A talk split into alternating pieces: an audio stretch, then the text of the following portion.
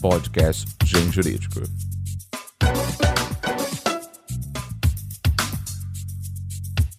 Olá, ouvinte do mundo jurídico. Meu nome é Daniela Oliveira e eu sou editora do Grupo Gen, editoras Atlas, Forense e Método.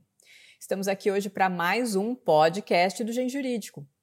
E a gente tem a honra de receber hoje, para o nosso bate-papo, o professor Gediel Araújo Júnior, muito conhecido pelos seus livros de prática jurídica, que estão entre os best-sellers da área. Com décadas de experiência na defensoria pública, o professor está lançando agora um livro sobre prática no direito do consumidor. Hoje ele vai conversar um pouco com a gente sobre justamente o direito do consumidor que ganha novos contornos agora em tempos de pandemia. Mas antes da pauta, um breve recado para você, ouvinte. Apresente o podcast do Gen Jurídico para um amigo ou amiga que ainda não conhece o nosso podcast, ou mesmo que não conheça podcasts. Vamos aumentar o tamanho da podosfera. Professor Gediel, é um prazer recebê-lo aqui para o nosso bate-papo, para falar de um tema que interessa não só aos profissionais do direito, né, mas também a todo mundo, uma vez que direito do consumidor impacta aí na, na vida de todos nós. O Brasil ele já sofre com a cultura da judicialização. Hoje a gente tem praticamente todas as instâncias da justiça com um volume gigantesco de processos. Esses dias atrás eu estava vendo, inclusive, uma reportagem de uma briga de um casal de irmãos que teve que ser decidido por um juiz é, a briga era por conta de um moletom que uma irmã tinha comprado e o irmão não queria devolver para a irmã. Então a gente vê que o brasileiro tem esse hábito de judicializar tudo. E na área do direito do consumidor não é diferente. A gente vê que na justiça, nos juizados especiais, uma, um grande volume de ações relativa a questões de consumidor. O professor acha que nesse momento de pandemia esse volume de ações tende a aumentar? Veja, é difícil, né? O Brasil já é um país que tem uma, um grande número de processos e aumentando, né? Aqui ainda se respeita pouco o direito do consumidor. Então é difícil a gente mensurar se após a pandemia haverá um aumento ou não desses processos. Né? É, o que eu tenho visto é que essa é uma situação assim tão única, né, tão extraordinária, e eu tenho observado muito boa vontade de ambas as partes. Né? Tenho visto as, é, sempre que possível as pessoas tentando chegar a um acordo, tentando evitar a judicialização. Né? mesmo porque a justiça ainda, né, agora nós estamos ainda em junho, a justiça ainda está é, em regime de home office, né? ainda está fechada. Então isso dificulta né, o acesso à justiça. E os prazos né, previstos no Código de Defesa do Consumidor são prazos curtos. Né? Então eu não, não sei dizer se haverá um aumento eu tenho visto muitos acordos, muita boa vontade. Como eu disse, nós temos uma demanda muito grande de processos relacionados ao direito do consumidor. Acho que essa demanda vai continuar sendo uma demanda grande. Não acredito que haverá alteração significativa. Mas haverá, já estão surgindo, né, regulamentação. É uma, como eu disse, uma situação tão extraordinária que estão e vão continuar surgindo regulamentações justamente para tentar se evitar esse aumento de processos na justiça. Professor, alguns dos primeiros setores a serem impactados e talvez uns, alguns dos setores mais impactados por essa pandemia, por essa crise toda, foi justamente o setor de viagens e o setor de eventos. Muita gente que tinha viagem marcada, tanto dentro do Brasil quanto para fora, teve que cancelar a viagem por conta do isolamento, por conta do, em alguns lugares, por conta da quarentena.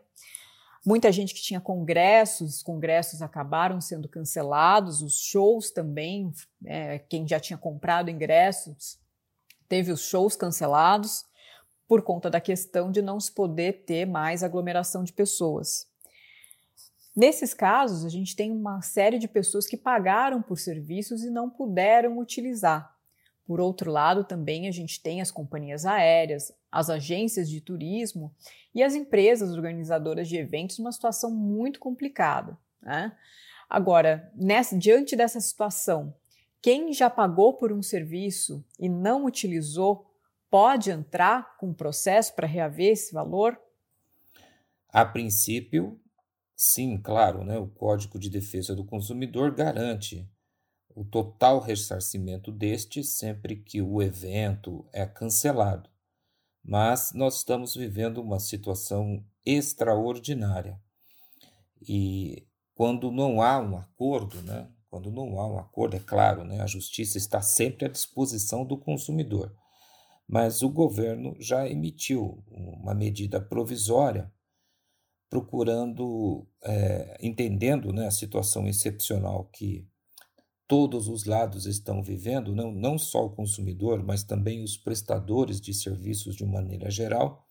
Então, o governo procurou estabelecer aqui umas opções que são um pouco diferentes daquelas que se encontram no Código eh, do Consumidor, procurando dar alternativas, impor alternativas, né, como a remarcação dos serviços né, para eh, depois da pandemia, a disponibilização de um crédito para que o consumidor use esse crédito é, em outros produtos que eventualmente são oferecidos, ou mesmo um, a devolução do valor, mas dando um prazo maior para essa, para essa devolução, que pode acontecer em até 12 meses. Né?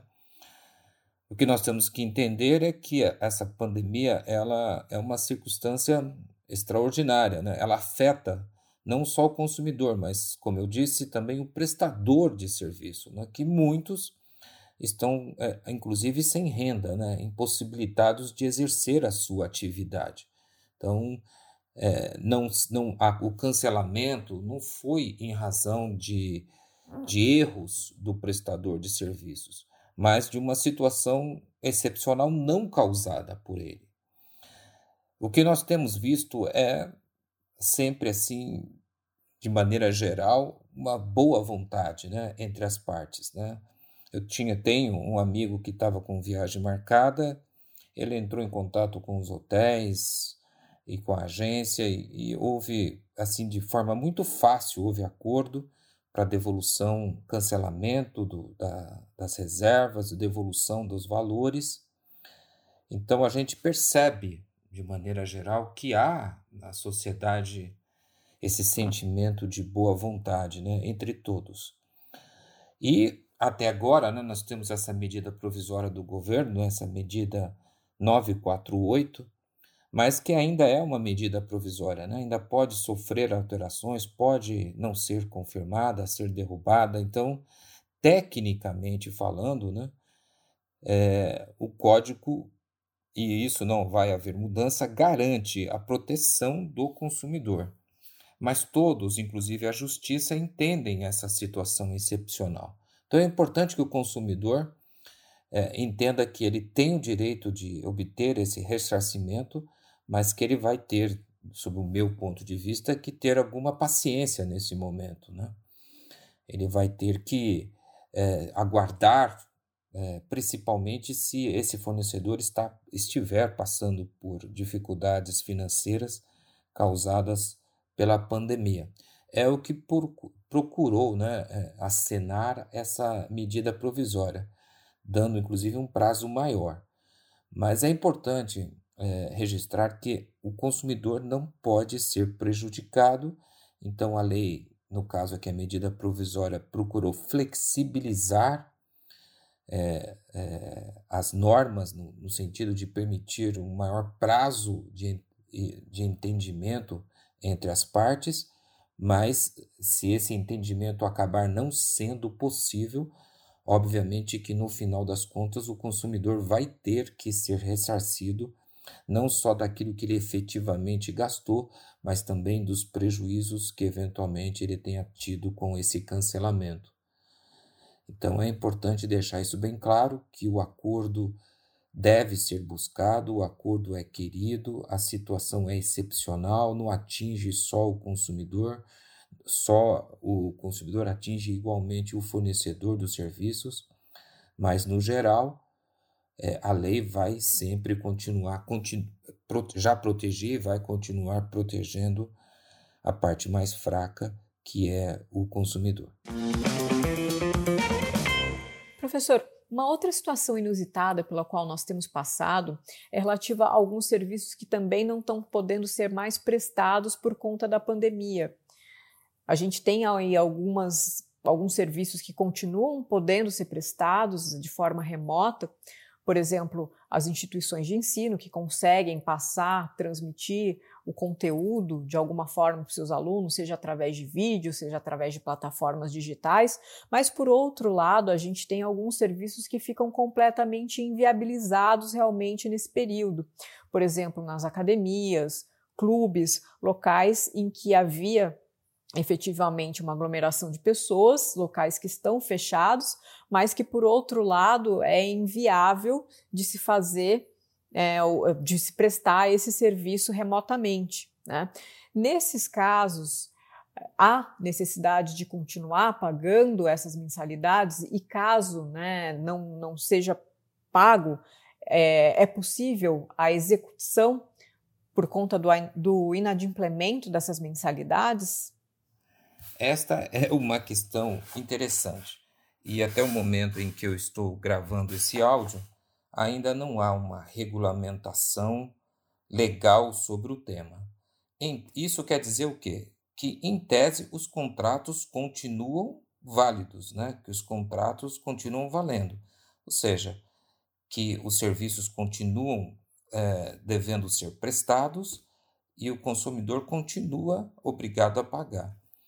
Esses dias uma pessoa me consultou porque ela tinha um, tinha não, né? Tem um contrato com uma pessoa que presta os serviços de, é, de, conduz, de condução né, dos filhos dessa pessoa até a escola, mas como as escolas estão fechadas, né, as, as aulas estão sendo dadas online, então ela não está precisando dos serviços, mas ela continua pagando porque né, o prestador de serviço lá, o dono da perua, continua cobrando e ela, por hora pelo menos, tem pago e ela me perguntou o que, que ela deveria fazer, se ela, se ela ainda continuava obrigado ou não.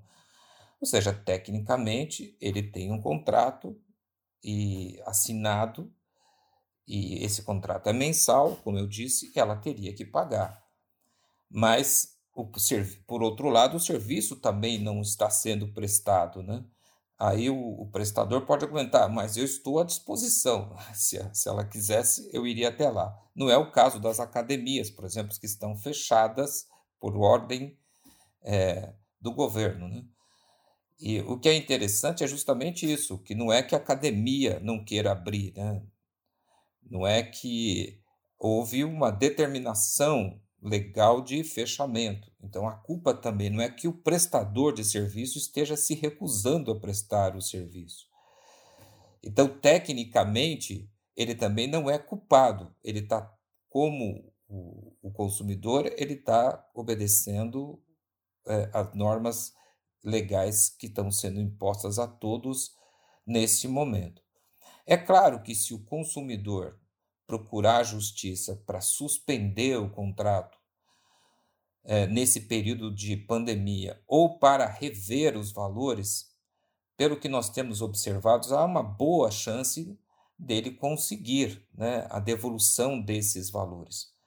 Mas também, e foi o que eu conversei com essa senhora, também tudo isso tem um custo, né? A pessoa vai precisar contratar um advogado, a pessoa vai ter que pagar os custos de um processo, tudo isso tem um custo, e dependendo, por exemplo, do, da mensalidade e do valor, a pessoa fica sem saber o que fazer, porque procurar a justiça também não é, de, não é de graça, né? existe um custo envolvido e a pessoa tem que avaliar se vale ou não a pena é, ter esse gasto neste momento. Às vezes é mais barato continuar pagando. É claro, né? isso é até meio óbvio, que a melhor saída para todos é o diálogo, né? a conversa, o acordo, se não a suspensão completa das mensalidades, pelo menos um bom abatimento, porque com a academia fechada, é, com o, a, no caso aqui do exemplo que eu dei é, do transporte, ele não saindo, não fazendo, ele não está gastando gasolina, ele não está gastando com a manutenção do, do, do carro. Então, o ideal seria um acordo que envolvesse aí um bom desconto, né? 70%, 60% do valor da mensalidade. Agora, quando a gente depende das pessoas serem razoáveis, isso é sempre difícil. Né? Alguns são razoáveis, outros não são razoáveis. Ou seja, alguns querem receber todo o valor, outros não querem pagar absolutamente nada porque não entendem que é devido. É, a, o meu assim, meu entendimento é que é, a justiça vai ficar do lado do consumidor, no sentido de que o serviço não foi prestado. E se o serviço não foi prestado, também a mensalidade não é devida. Agora, qual o melhor caminho para o consumidor nestas circunstâncias? Pagar e depois pedir a devolução para evitar de ter o nome negativado, para evitar que o contrato é, seja executado, é, ou, é, ou seja, se paga e depois se cobra a devolução, ou simplesmente se fica inadimplente esse esse prestador de serviço executar o contrato, protestar, negativar, então a pessoa reage a isso. Eu acho que é, o que é importante nessa situação é você estar ciente de que essas circunstâncias todas podem acontecer, né? Então, você, na hora de decidir não pagar ou suspender os pagamentos, diante, se não for possível uma negociação, você entender que haverá esses problemas. Você vai, eventualmente, acabar nas barras da justiça e isso não é de graça. Como eu já disse, isso vai ter custos, né? honorários de advogados, despesas judiciais, e é uma coisa que você tem que pensar nisso. Talvez seja melhor pagar, né, continuar cumprindo o contrato para quem pode, obviamente, porque também tem, temos aí muitos consumidores que não estão conseguindo cumprir, não estão recebendo, né? Então não vão conseguir cumprir as suas obrigações é, e depois, então, procurar ou a Defensoria Pública, quem não pode pagar um advogado, né? E para tentar é, minimizar os gastos que eventualmente. Mas é importante estar ciente disso, né? Que você tem um contrato, não houve suspensão desses contratos. Eu tenho visto uma tendência é, no sentido de de a justiça ficar do lado do consumidor nessas circunstâncias, por razões bem óbvias, na verdade, né? o serviço não foi prestado, as circunstâncias são excepcionais, mas a justiça com certeza também vai olhar o lado do, do fornecedor de serviço também, né? que está com o serviço todo à disposição, né?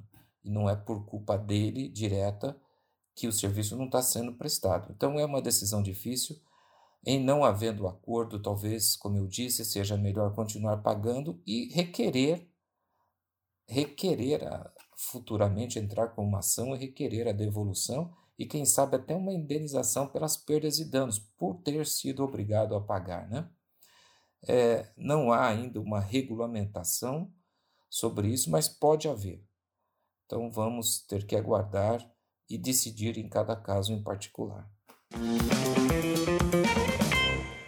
Reflexo importante da pandemia foi o aumento de pessoas fazendo home office. Com o isolamento social, muitas empresas passaram a adotar o trabalho remoto para garantir a segurança dos seus funcionários, né, a saúde dos seus funcionários. Com isso também, a estabilidade dos serviços de internet em casa passou a ser ainda mais importante. A gente tem aí desde artistas trabalhando com live até operadores de bolsa que precisam de ter uma certa estabilidade aí na rede, porque senão elas, eles podem perder negócios importantes em determinado momento. A gente sabe também que, por outro lado, esse aumento de demanda fez com que os serviços eles começassem a oscilar ainda mais, né? Já não era um serviço de muita qualidade, a gente vê serviços de qualidade melhor em outros lugares do mundo, mas nesse momento a gente sentiu aí que as operadoras elas não conseguiram aumentar ou aguentar esse aumento de demanda em relação à qualidade de internet. Nesses casos, é possível é, a gente processar as operadoras por essa falha no serviço? Claro, sempre é possível processá-las. Né? No geral, a qualidade né, dessas, desses serviços de internet, no geral, são ruins. Né? Eu mesmo aqui em casa pago por um pacote de 100 mega, mas eu faço a medição de vez em quando, nunca recebo isso. O que é importante, eu acho, é que você registrar isso, né? É, você acessar os sites em que medem a velocidade, a qualidade do serviço e fazer um registro disso para que você depois possa cobrar por essa má prestação desse serviço. Agora, eu não posso ignorar que a justiça vai levar em consideração, como eu já observei em outras questões, esse momento excepcional que nós estamos passando, né?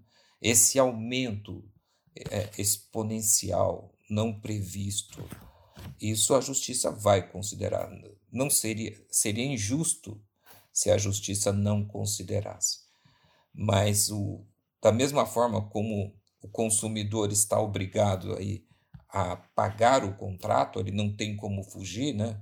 ele não pode é, pagar menos pelos serviços, né? o contrato está valendo, também as prestadoras de serviços vão ter que continuar prestando uma boa qualidade pelos serviços, vão ter que responder pela qualidade, melhor dizendo, dos seus serviços. E o consumidor que se sentir prejudicado a minha recomendação é que procure registrar, né? No, no processo, tudo depende de prova, né? Não obstante o consumidor possa pedir a inversão do ônus da prova, né? Como está previsto lá no, no CDC, é importante ter elementos, né? Para apresentar ao juiz, para que o juiz possa avaliar. O juiz pode obrigar aí a, a operadora né, a, a mostrar os seus gráficos e a qualidade do serviço que ela prestou, mas o consumidor tem que mostrar também os danos que sofreu dentro da sua casa se ele pretende uma indenização. Com o fechamento do comércio em grande parte do país, a gente tem sentido um aumento grande das vendas online. Muita gente que tinha uma certa restrição com esse tipo de comércio, algum receio de fraude, né, uma, uma, certa dificuldade técnica, acabou tendo que vencer essa barreira e se adaptar aos novos tempos. Também muita gente que já fazia compras online teve que aumentar a intensidade dessa compra e aumentar o, o, o perfil de produtos que comprava. Hoje, por exemplo, a gente vê um aumento, inclusive, de compra de supermercado via aplicativo ou sites, né? coisa que não era tão normal antigamente. No caso, a gente também percebeu que grandes sites eles ampliaram uma coisa que já existia, que era o chamado marketplace, ou seja, quando a gente entra num site grande como a Amazon, como a Saraiva, como a Casas Bahia, como a Submarino, né, a gente vê que a gente, em alguns casos, está comprando diretamente dessas empresas, em outros casos, a gente está comprando de outras empresas através dessa empresa maior, essa empresa que tem uma confiança maior do consumidor. No caso de haver algum problema com essas compras, quem é o polo passivo ideal? Né? Quem a gente deve acionar? Neste caso, toda a cadeia né, de fornecedores pode ser responsabilizado. Né? É claro que se você tem lá uma grande loja que é, tem credibilidade, nome, e o consumidor se aproxima dela e ela, como diz na pergunta, está fazendo o papel de intermediária para outras pequenas lojas, é claro que ela é corresponsável. E o consumidor pode sim processá-la e vai processá-la e ela vai responder pelos prejuízos que eventualmente o consumidor tenha comprando dessas lojas que estão sobre a responsabilidade dela. É a cadeia de consumo. Então não, não acredito que haverá qualquer dificuldade nesse aspecto. Hoje, com a globalização, muitas das compras que nós fazemos são feitas em sites que são internacionais, que são de empresas que uh, trabalham muitas vezes em vários lugares do mundo. E também muitos aplicativos que a gente utiliza até no nosso dia a dia são propriedade de empresas que não são brasileiras. Algumas dessas empresas, alguns desses sites, os maiores, eles chegam a ter, sim, escritório aqui no Brasil, sede aqui no Brasil, são mais fáceis de localizar. Porém, outros são realmente estrangeiros e não têm é, nenhuma relação direta aqui com o Brasil. Nesses casos, como é possível é, processá-los? Como que a gente faz para poder localizar e processar essas grandes empresas, essas empresas internacionais, em caso de compras internacionais ou serviços internacionais? Olha, não vai ser nada fácil. Essa é uma, uma situação que o consumidor deve levar muito em consideração na hora de fazer as suas compras. Né? Se é, existe um representante no Brasil, esse representante, obviamente, que tem responsabilidade. Mas na internet você pode comprar diretamente na loja do outro país, né? Então aquele site está por exemplo, situado lá na China. Então, vale em relação a ele as leis chinesas. Né? As leis brasileiras valem dentro do território é, nacional. Existem, obviamente, que acordos comerciais e uma série de outras questões. É, hoje nós vivemos num mundo pequeno, né? mas os custos são obviamente enormes, as dificuldades são enormes. Então é muito importante que o consumidor entenda os riscos que ele está correndo. Né? Às vezes, para a gente processar uma empresa que, dentro do território nacional, que está fora do nosso estado, fora da nossa cidade, já tem grandes dificuldades, existem burocracias e, e custos. Imagina para se processar uma empresa que está num outro país então, essa é uma questão que o consumidor tem que ficar muito atento e levar em consideração de, eh, na hora de fazer avaliação de custos, né, de formação de preço daquilo que ele está comprando. Então, existem seguros, né, se você vai comprar um, um produto, uma máquina, algo que é muito caro, e num outro país, então existem seguros, garantias, cartas é, de créditos bancárias. Então é necessário tomar esse tipo de cuidado, mas o consumidor comum que compra é, pequenas coisas, normalmente ele acaba ficando no prejuízo, porque é absolutamente inviável e, e muito difícil. Existem, obviamente, é, organ, é, sites e ONGs em que você pode apresentar reclamações mas vai depender muito do outro lado, da onde, do país, das leis e do tamanho da dificuldade que você vai estar enfrentando.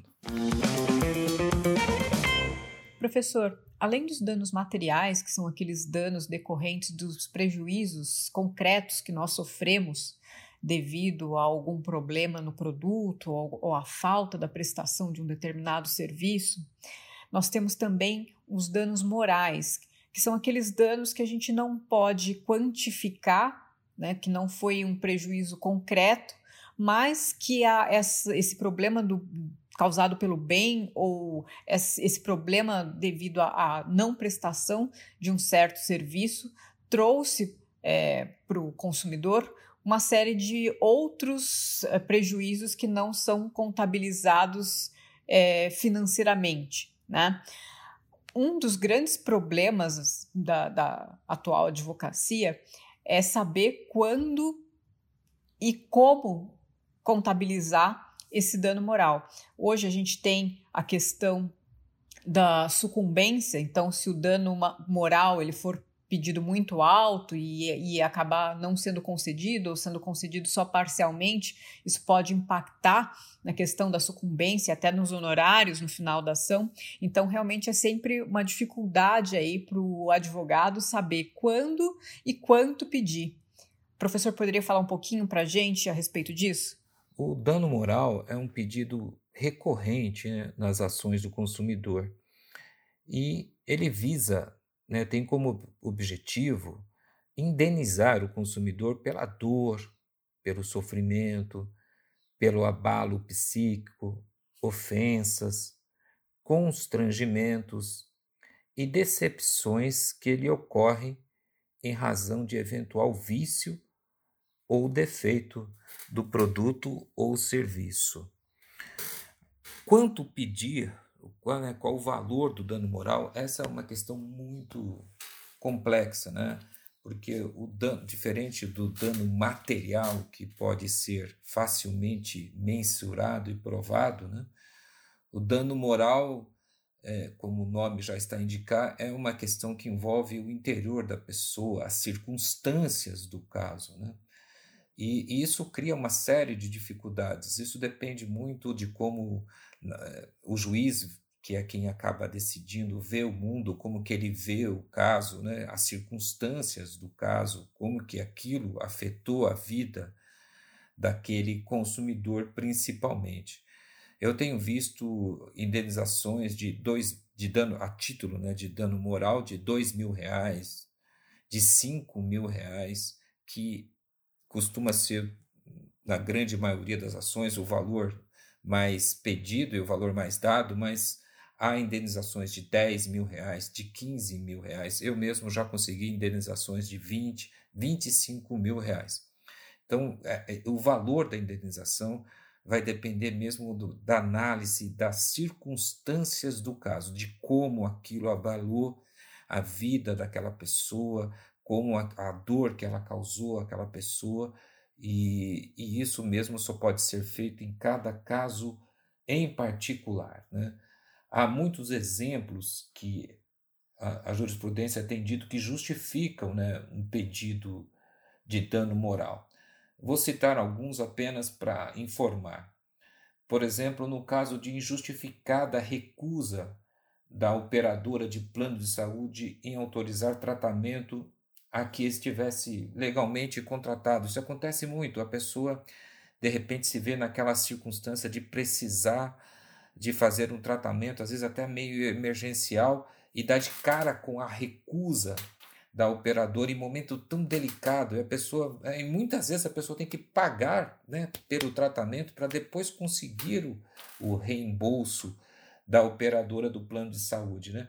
E isso causa uma dor e um sofrimento não só né, no consumidor, mas em, em toda a família. Então, nesses casos, a justiça tem reconhecido o direito ao dano moral. O valor vai depender mesmo das circunstâncias é, em que a, o caso.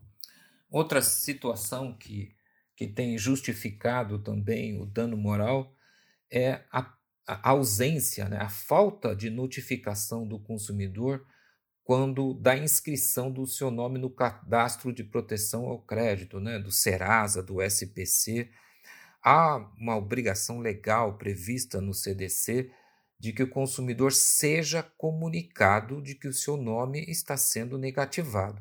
Há essa obrigação legal.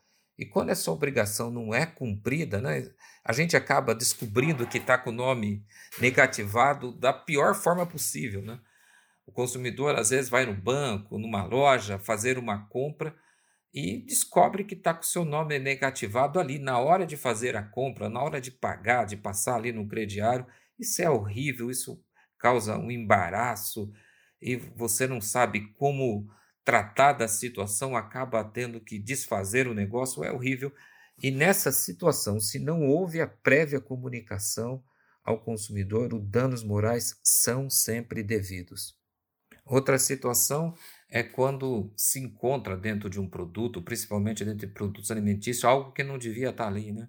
Um fio de cabelo, um pedaço de alguma coisa, um pedaço de, de um animal, o resto de alguma coisa, enfim, o produto contaminado que coloca em risco a saúde do consumidor, mesmo que o consumidor efetivamente acabe é, não ingerindo aquilo, é, isso afronta os direitos básicos, o direito da saúde do consumidor, e isso a, a justiça né, tem entendido que cabe. Como esses, existem muitos outros exemplos. Né? É o importante sempre é documentar tudo o que acontece, né? É, e para poder eventualmente levar até o juiz. Professor Gidial, muitíssimo obrigado por estar conversando conosco nesse momento tão complicado. Tenho certeza que essas informações serão relevantíssimas não só para os profissionais do direito, mas também para todo mundo que tiver os seus direitos do consumidor violados nesse momento de pandemia. E você, ouvinte, se gostou, não esqueça de indicar o podcast do Gen Jurídico para os amigos. Muito obrigada e até a próxima. Podcast Gen Jurídico.